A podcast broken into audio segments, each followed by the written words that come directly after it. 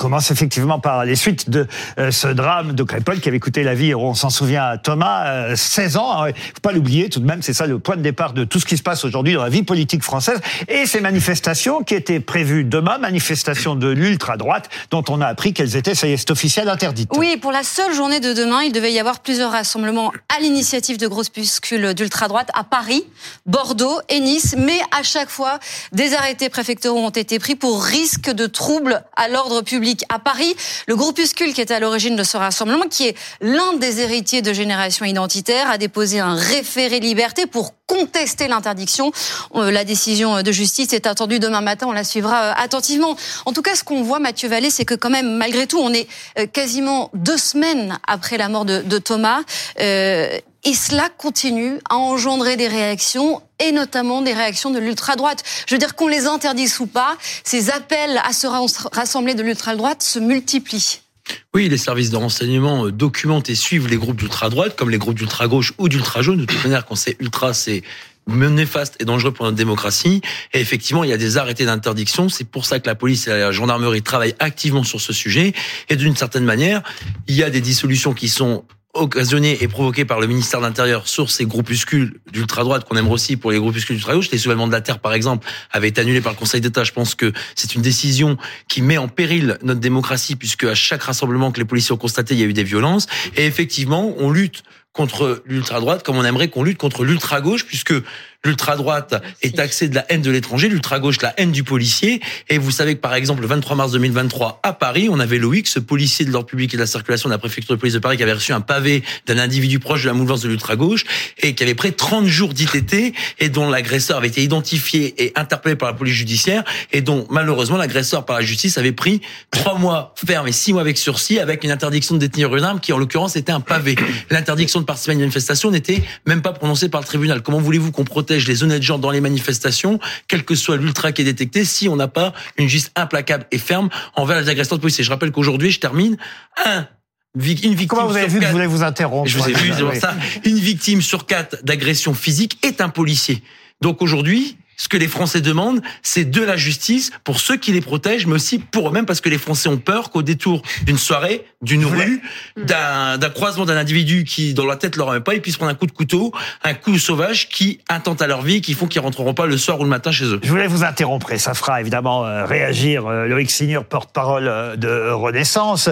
Est-ce que finalement, sous la présidence d'Emmanuel Macron, depuis maintenant six ans, on en est un peu plus d'un an après du deuxième mandat, est-ce que les policiers n'ont jamais autant travaillé depuis euh, six ans Est-ce qu'il n'y a jamais eu autant de manifestations et autant de boulot? C'est une question que je me posais en vous écoutant.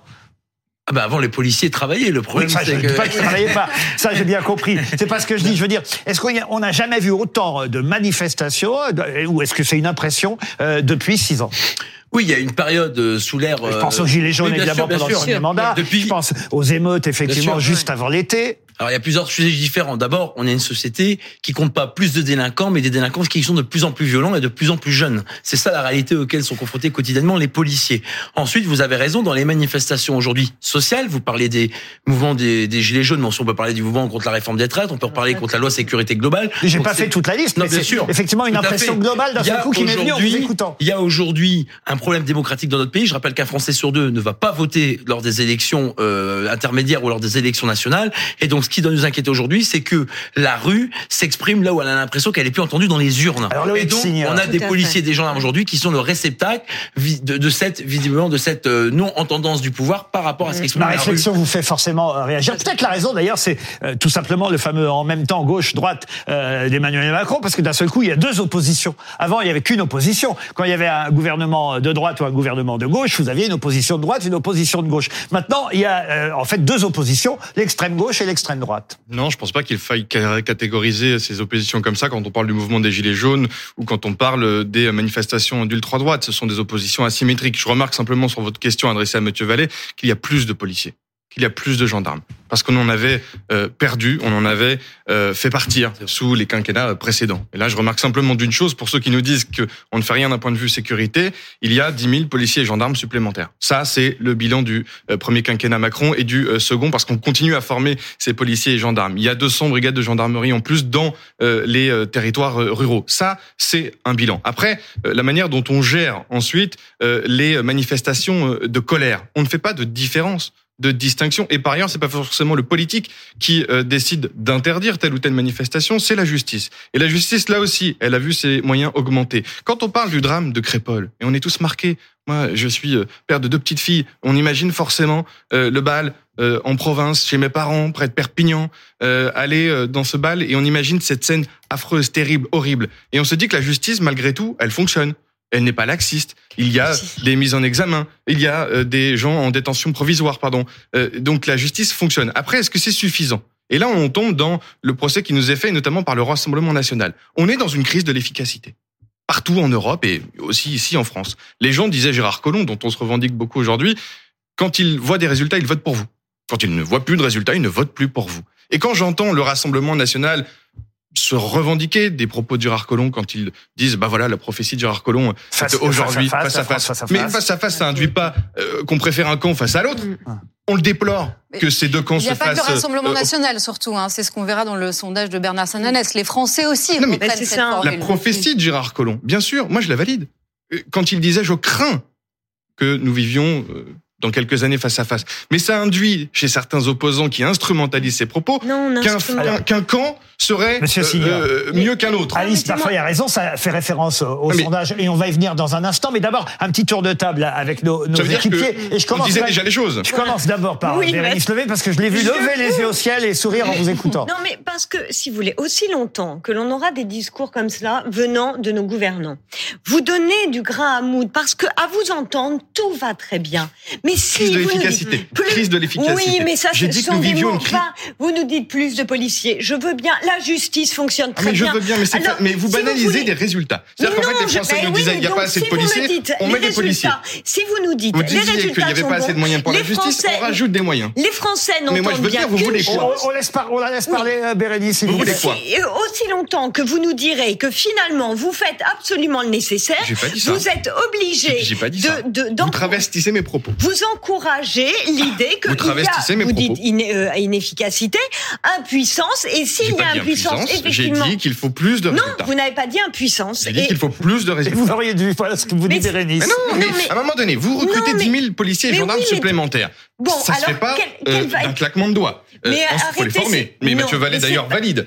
Quand on fait, quand on fait ce choix politique, cette décision politique. Vous me permettez de parler un instant J'ai tendance à vraiment être agacé, comme vous l'êtes, parce que je dis quand on dit des vérités, des contre-vérités. attendez, le, problème, c'est pas euh, de, de, prendre telle question, la justice. Ah bah si, là, on parle de sécurité de justice. Mais vous me laissez finir, mon Mais non, mais je peux Ça, c'est vrai. Elle a raison. je vais défendre euh, notre équipière, là, mais non, mais attendez-moi. Moi, le problème, c'est que, si vous voulez, moi, je suis philosophe. Ça fait des années que j'écris sur toutes ces questions. Il faut un petit peu, il faudrait poser la question d'ensemble. C'est-à-dire, quelle France vous voulez, quelle politique vous voulez. C'est pas la question des moyens de la justice, des moyens de, de, la, de, de la police. Le problème, c'est cela. Et là, les Français ne se sentent pas représentés et reconnus dans leurs aspirations profondes. C'est-à-dire que ça ne sert à rien d'être dans des petites solutions par-ci, par-là. 10 000 policiers et gendarmes, c'est pas des petites solutions. Elle veut pas de chiffres, elle, veut une je politique. Veux pas de chiffres, je veux savoir. Vous voulez quoi Vous, voulez voter Les, les, Français ont réélu Emmanuel non, Macron. Je sais très bien. Eh ben oui, c'est là. Oui, mais il a été ah, réélu. Ah.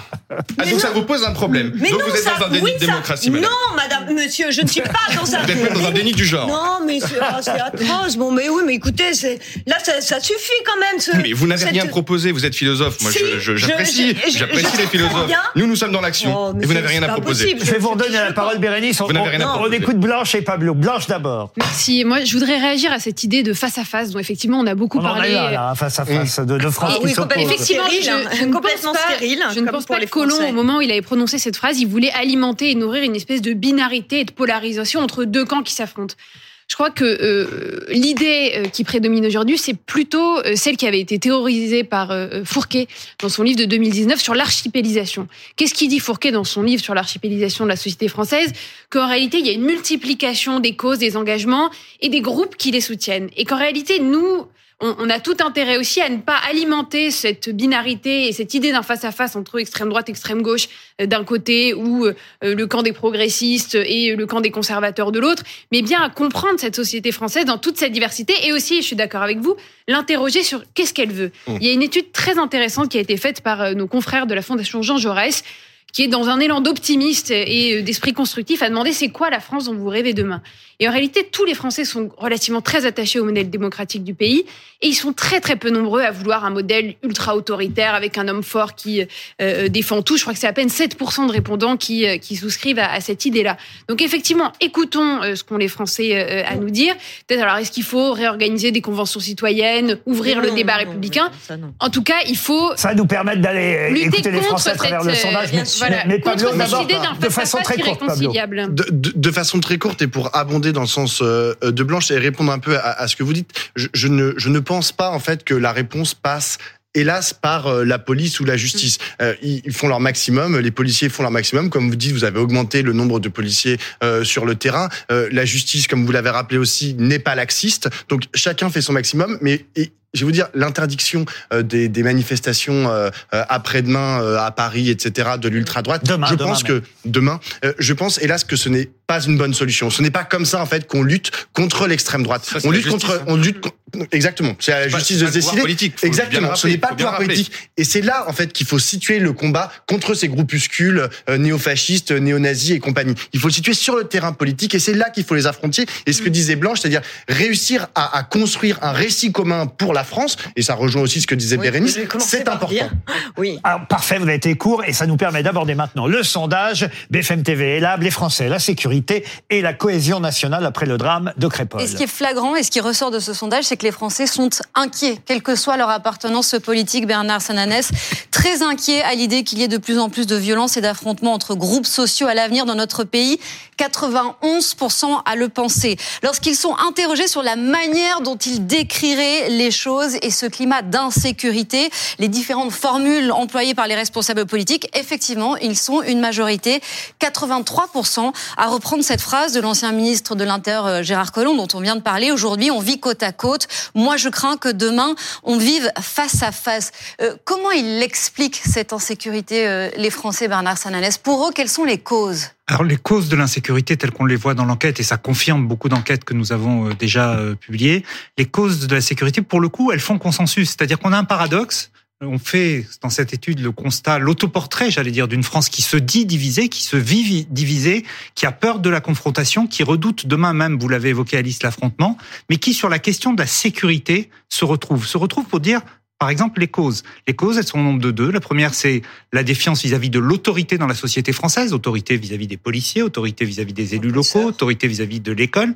Premier point. Et deuxième point, ce n'est pas dans ce qu'on appelle la chaîne pénale la police qui est mise en cause par les Français, peut y avoir un débat sur euh, ce qu'on appelle les violences policières, mais la police a une bonne image dans l'opinion. Ce n'est pas le sujet aujourd'hui. Ce qui est mis en cause, c'est l'efficacité, l'effectivité des peines en matière de, en matière de mhm. justice et leur euh, durcissement éventuel du, du, du code pénal. C'est ça qui euh, explique, selon les personnes que nous avons interrogées, les difficultés en matière de sécurité. Mais encore une fois, dans les chiffres que vous avez donnés, 80-90%, on voit bien, par exemple, sur la question de la justice, je prends cette illustration, même l'électorat de gauche, celui qui a voté Jean-Luc Mélenchon, est aux trois quarts convaincu que la question de l'autorité est majeure dans la société française. Et donc souvent, ça dépasse même le simple débat politique traditionnel. Je reprends ces questions du sondage parce que ce matin, Pauline de Malherbe les a montrées à Éric Zemmour qui a réagi.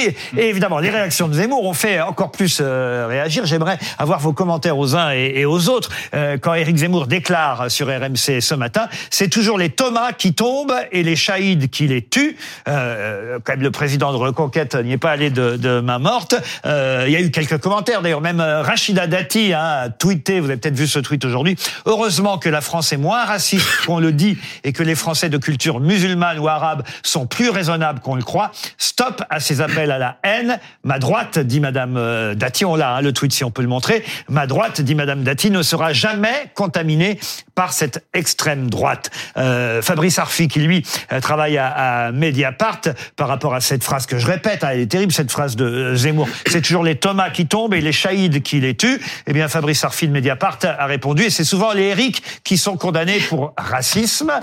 Qu'est-ce que vous répondez à ça, Bérénice Levé Bah, moi, je, je- bon, il est évident que là, Éric Zemmour euh, fait du Éric Zemmour et est, est trop hâtif. Mais il n'empêche que je ne crois pas que ce soit une bonne chose de disqualifier des gens comme euh, Éric Zemmour, comme Marine Le Pen, parce que eux, précisément, ce sont des gens qui respectent les institutions et ça nous évite de retrouver, de retrouver les gens dans la rue, précisément parce que là, ils ont des politiques qui traduisent leurs aspirations. Pardon de vous interrompre. Oui et non, parce que Oui. autant Marine Le Pen a plutôt Oui. condamné les Bien sûr. manifestations, Non, mais ça, Éric Zemmour a eu plutôt l'air de les encourager. Non, non, mais, mais il les a pas vraiment encouragés parce que d'ailleurs, moi j'ai écouté hein, tout l'entretien avec euh, Apolline de Malherbe.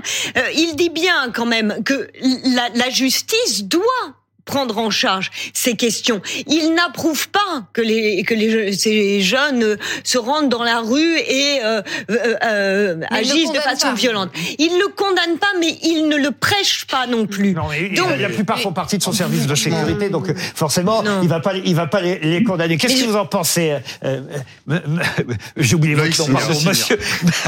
Excusez-moi, monsieur Signor, Loïc Signor, Euh, non, mais je- porte-parole de Renaissance. J'ai même pas envie de donner du carburant électoral à Monsieur Zemmour qui arrive même pas à être élu député à, Mm. à Saint-Tropez, euh, qui arrive même pas à dépasser 6% dans les enquêtes d'opinion euh, aux élections européennes, qui a voulu être président de la République et qui a euh, fini derrière Jean-Luc Mélenchon et largement. Enfin, j'ai pas envie de lui donner du carburant électoral. Simplement, je veux lui rafraîchir la mémoire.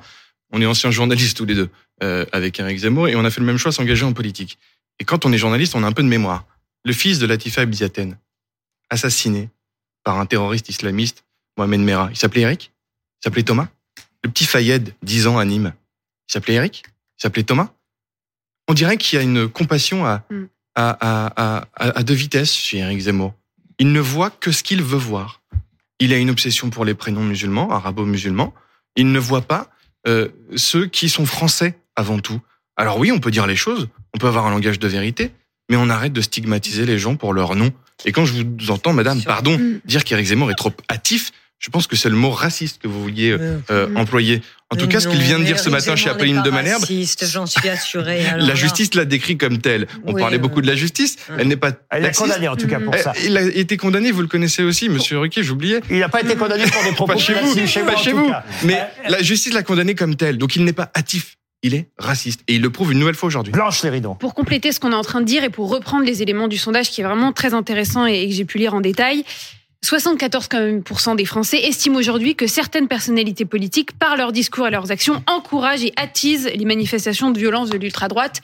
Donc je pense qu'effectivement, euh, euh, euh, là, ce que fait Éric Zemmour avec ce type de formule, c'est attiser un discours de haine et participer à cette construction un petit peu factice de deux camps que tout oppose. Et moi, je voudrais remettre euh, un tout petit peu d'optimisme. On dira peut-être que c'est euh, de- d'une Du voilà, Bisounours. un- un- ouais, Ah, le mot bisounours, c'est à la mode. Alors allez-y. D'un optimisme béat, mais quand même, Ouais. je trouve que j'ai essayé de trouver dans le Ah, vous êtes sondage. couleur bisounours, C'est ça, plus, voilà, je, je l'incarne physiquement euh, ce soir.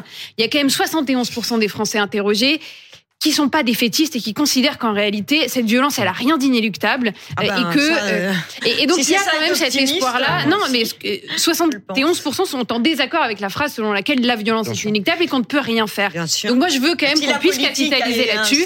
Et dernier élément que j'ai trouvé très intéressant dans le sondage, c'est que il y a chez les 18-24 ans un petit peu plus d'espoir, alors même que c'est cette population-là de jeunes qu'on est en train de stigmatiser et de d'accuser de décivilisation et d'ensauvagement. Eh ben ces jeunes-là, c'est les seuls à être majoritaires pour dire qu'aujourd'hui ce qui rassemble les Français est plus fort que ce qui les divise. Non, tout ne va pas très bien, mais s'il y a une parole que je veux incarner sur ce plateau, c'est plutôt celle-ci peu euh, la Ah oui, parole opposée. La parole optimiste. Je- Trois je- phrases aussi, Pablo valide Mais promis, je commence par vous pour le sujet suivant. Je, je, je valide combien- complètement ce que vient de dire euh, Blanche et, et, et j'ajouterais que la construction effectivement de ce discours euh, médiatico-politique qui a un rouleau compresseur maintenant depuis 30 ans par l'extrême droite de choc des civilisations, euh, de dire de, de, de focalisation euh, sur les identités euh, culturelles Marine Le qui, Pen qui récuse expliquerait l'expression, qui hein. expliquerait qui expliquerait absolument tout.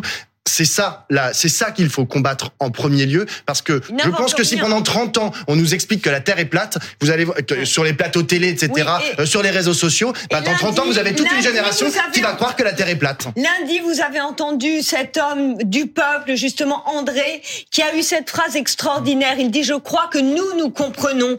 Et là, le, le discours que vous tenez, Pablo, justement, prouve que vous ne comprenez rien de ce que cette France... Non, mais moi j'ai aussi dit entendu euh, Rachida qui connaît. Dit, qui dit Rachida en l'occurrence Dati, Oui, euh, oui, qui dit bah, que genre euh. Éric Zemmour est raciste Mais et qu'on ne peut pas opposer les Français comme ça. Dati, elle vit Et- pas ce que les vivent... Bah, elle vit comme André, hein. 30 secondes, hein, Mathieu Vallée. Non mais moi-même, je suis issu de l'immigration. Donc constater, c'est pas stigmatiser. Aujourd'hui, dans notre pays, moi j'ai fait les émeutes cet été, il y a un rapport de la préfecture de police de Paris qui disait que la majorité des émeutiers étaient des Français, mais issus de la deuxième et troisième génération d'immigrés. Donc aujourd'hui, il y a un problème d'intégration. Parce que malheureusement, ça a été constaté. Aujourd'hui, vous avez à Paris 48% des individus interpellés qui sont nationalité étrangère. À Marseille, c'est 55%. À Lyon, c'est 39%. L'idée de ça, c'est pas d'être raciste. L'idée de dire ça, c'est que quand on est en France, on vous parle de l'extrême droite et vous arrivez toujours à parler de la les- gauche. Les règles, on vous parle des règles et des coutumes. Je Toujours termine juste sur parler ça. sur la gauche, On les vous parle- on vous on de respecter les règles et les coutumes de la République. Crépol qui va Et moi, je 3 heures, pense, et je, à partir et de je, 21h et jusqu'à... j'ai pas pu finir, c'est dommage. Et je pense qu'en tant que policier et gendarme, quand euh, des gens comme moi On fait l'effort d'intégration et ont fait l'effort de respecter les lois de la République, je pense que si tout le monde le fait, on est les bienvenus. Mais comme on est, quand on est étranger, qu'on ne respecte pas les lois, effectivement, on doit être expulsé parce que les Français veulent de la justice.